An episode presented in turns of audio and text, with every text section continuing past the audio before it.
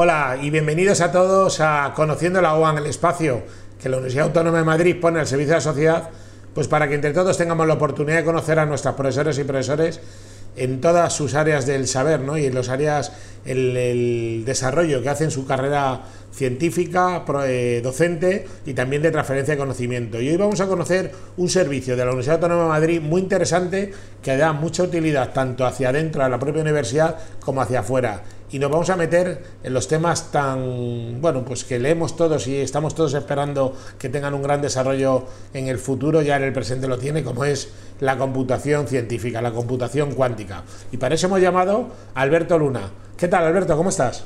Hola, buenos días. Muchísimas gracias, Alberto, por estar con nosotros en Conociendo la UBAN. Gracias a vosotros.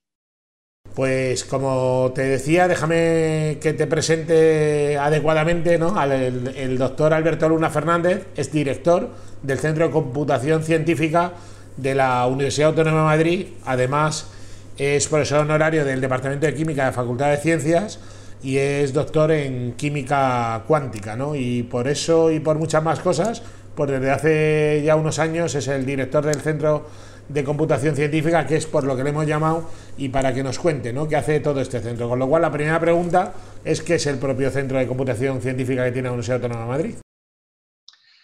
Bueno, pues el, centro de computación, o CCC, como le solemos llamar aquí entre los amigos, pues es el centro de referencia para la computación centralizada del, del campus de excelencia. ¿de acuerdo?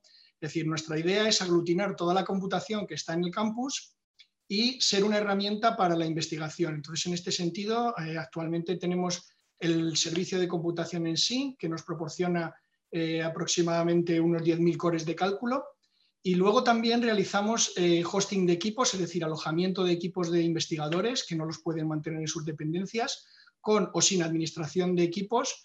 Y luego, pues también asesoramos a los científicos en la compra, dada nuestra formación en, en ciencia, y luego ya pues disponemos también de un laboratorio de simulación que sirve un poco para la docencia, en la que la computación tiene un papel fundamental y también de hecho organizamos en este laboratorio eh, sesiones de formación en herramientas computacionales. Es decir, la idea es un poco eh, acercar la computación a toda investigación del campo, a todo investigador del campus que, lo necesite.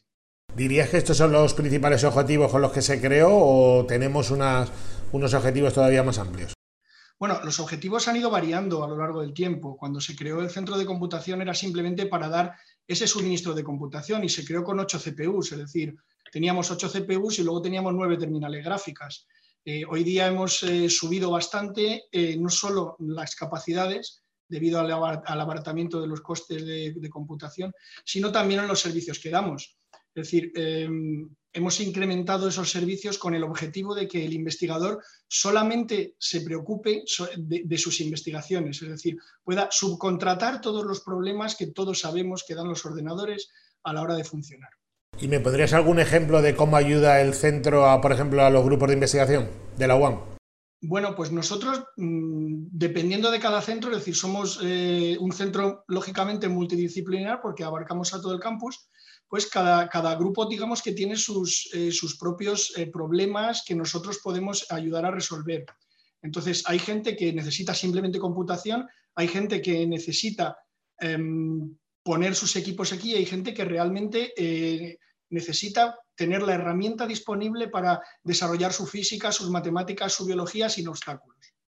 Es decir, que de alguna manera nuestra idea es que se subcontrate todos los problemas de la computación.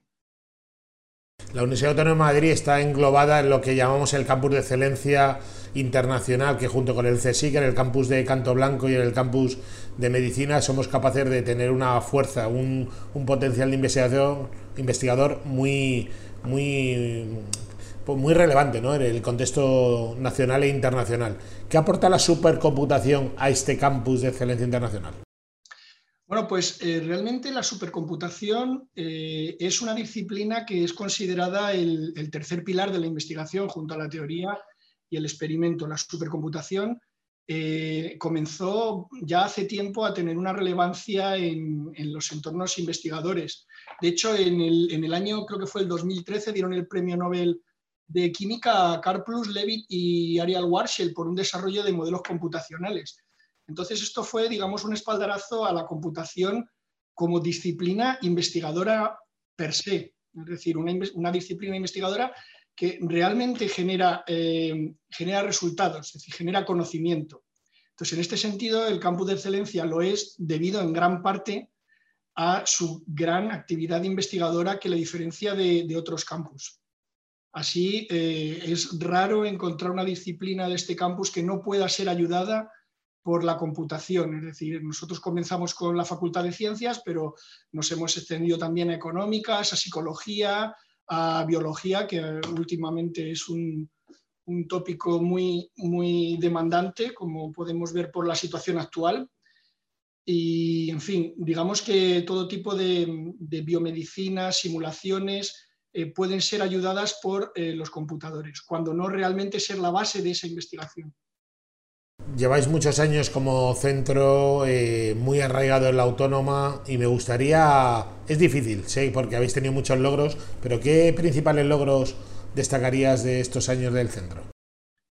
Pues yo creo que a nivel local el principal logro es aglutinar muchos equipos computacionales, porque los, grupos del campus que van necesitando computación, muchos los van comprando por sí mismos y los van instalando donde pueden y los van manteniendo como pueden con personal que claramente no está cualificado para ello y que lo va aprendiendo sobre la marcha porque lo necesita para su investigación. Entonces, en este sentido, nosotros tenemos ahora mismo unas instalaciones que tenemos eh, pues una refrigeración adecuada, una electricidad adecuada, tenemos personal que ha logrado instalar eh, sensores, entornos y, digamos, em, recursos para, reaccionar rápidamente en caso de problemas y asegurar la alta disponibilidad.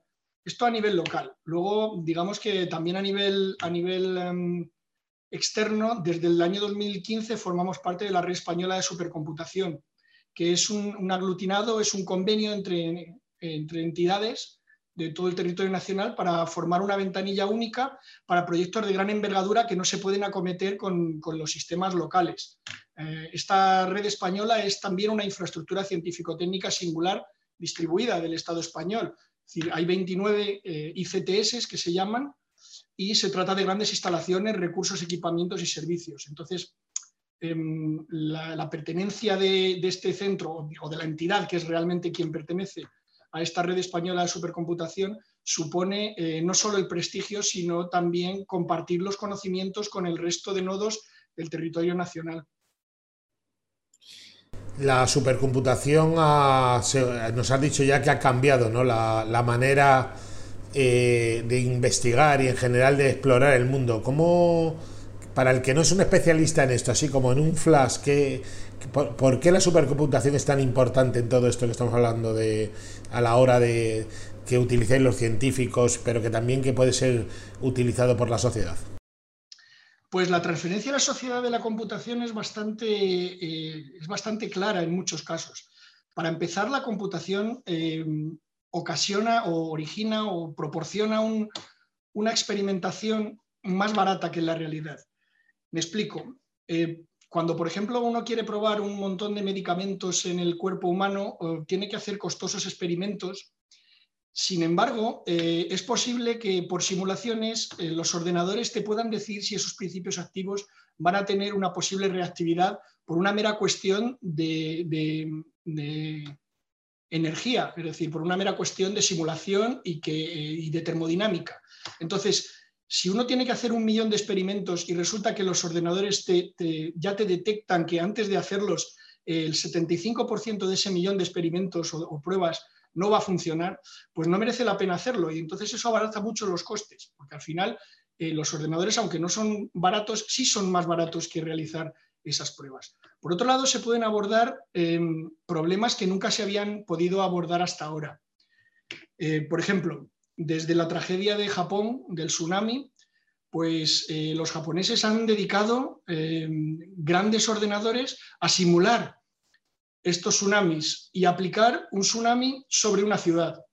Entonces, la simulación te puede decir qué barrios están condenados a la destrucción y te puede decir cuáles son las mejores vías de salida para organizarlo. Eh, claro, lógicamente eso es mejor que esperar a que haya un tsunami y ver qué barrios mueren siempre es mejor saber que hay barrios que en caso de tsunami no sobrevivirían y tomar las medidas oportunas antes de que esto ocurra. Luego se pueden hacer un montón de cosas más. La medicina personalizada ahora mismo es eh, una, tendencia mm, al alza. Es decir, eh, el hecho de que tu propio, tu propio genoma o tu propio proteoma pueda ser secuenciado y puedas eh, saber a qué enfermedades eres más, más propenso, pues les proporciona a los médicos una, herramienta de anticipación de un valor incalculable. Eh, los digital twins, por ejemplo, que no solo se usan en medicina, es decir, los digital twins son simulaciones de algo, de cualquier cosa que necesitas someter a una prueba de esfuerzo y, y te cuesta mucho hacerlo en, la vida real, experimentalmente, pues uno puede simular el corazón de una persona, no un corazón latiendo, sino el corazón de Manolo Martínez, el corazón de una sola persona y ver, someterlo a estrés y ver en qué puntos puede fallar ese, corazón. Pero también lo puede hacer con una pieza de automoción o, un edificio. Entonces, ese tipo de cosas, perdón, eh, antes, eh, al menos cuando yo empecé con, este centro y nuestras ocho CPUs, eran absolutamente inabordables y ahora son el pan nuestro de cada día. Tenemos la suerte en la Universidad Autónoma de Madrid de contar con este centro de computación que ha quedado claro que está al servicio de toda la comunidad universitaria para el campus de excelencia eh, de campus de excelencia internacional, pero me gustaría también, doctor, preguntarte por ¿Cómo podríamos interactuar también eh, con, otros grupos externos de la universidad o en su caso incluso con corporaciones o empresas que quisieran colaborar con nosotros en este ámbito? ¿Nos podrías dar alguna recomendación y alguna pista? Bueno, pues eh, para los investigadores, la pertenencia a la red española de supercomputación siempre es una manera de, interactuar, puesto que esta eh, red española lo que hace es organizar unas jornadas en las que los usuarios eh, intercambian sus experiencias y todos los usuarios que lo han sido de esta red española de supercomputación pueden intercambiar allí eh, sus experiencias. Lógicamente, en el campus hay varias personas que además de ser usuarios locales nuestros, lo son de esta red española de supercomputación y allí pueden realizar esa sinergia o pueden eh, realizar ese networking que les sirve sin duda para cometer nuevos, nuevos proyectos. En cuanto a relaciones con la industria, nosotros recientemente estamos participando en la creación de un Digital Innovation Hub que ayudará a digitalizar las industrias de la Comunidad de Madrid. Esto es una iniciativa que ha sido em, ha estado activa durante unos años, pero ahora mismo la, Comunidad Europea pues, la, quiere impulsar y nosotros estamos participando en la creación de, uno de estos Digital Innovation Hub. Por desgracia, la, relación con, con, la empresa sigue siendo insuficiente para todo lo que podríamos aportar. Digamos que es necesario tender puentes todavía de comunicación entre el mundo universitario y el, mundo empresarial, aunque existen algunos, como este DIH que está en creación y algunas otras iniciativas más que me consta que realiza también la, propia fundación, pues eh, yo creo que sería deseable tener algunos más.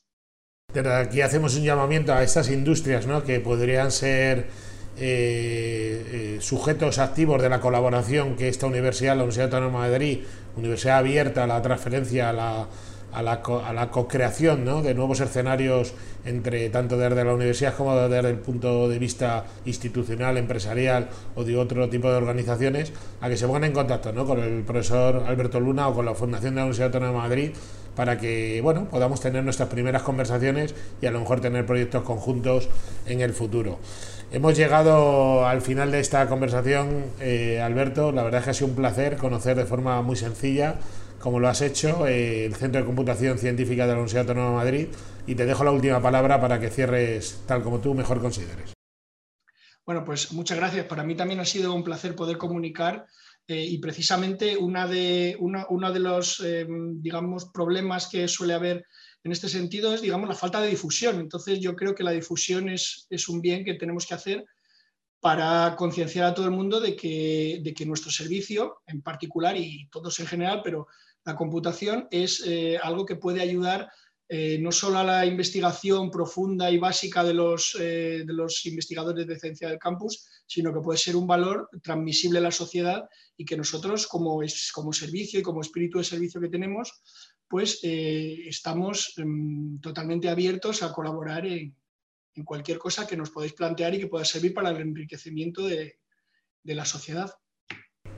Doctor Alberto Luna Fernández, director del Centro de Computación Científica de la Universidad Autónoma de Madrid, muchísimas gracias por estar hoy con nosotros en Conociendo la UAM. Gracias. Y a todos ustedes les espero en el próximo episodio de Conociendo la UAM. Hasta pronto.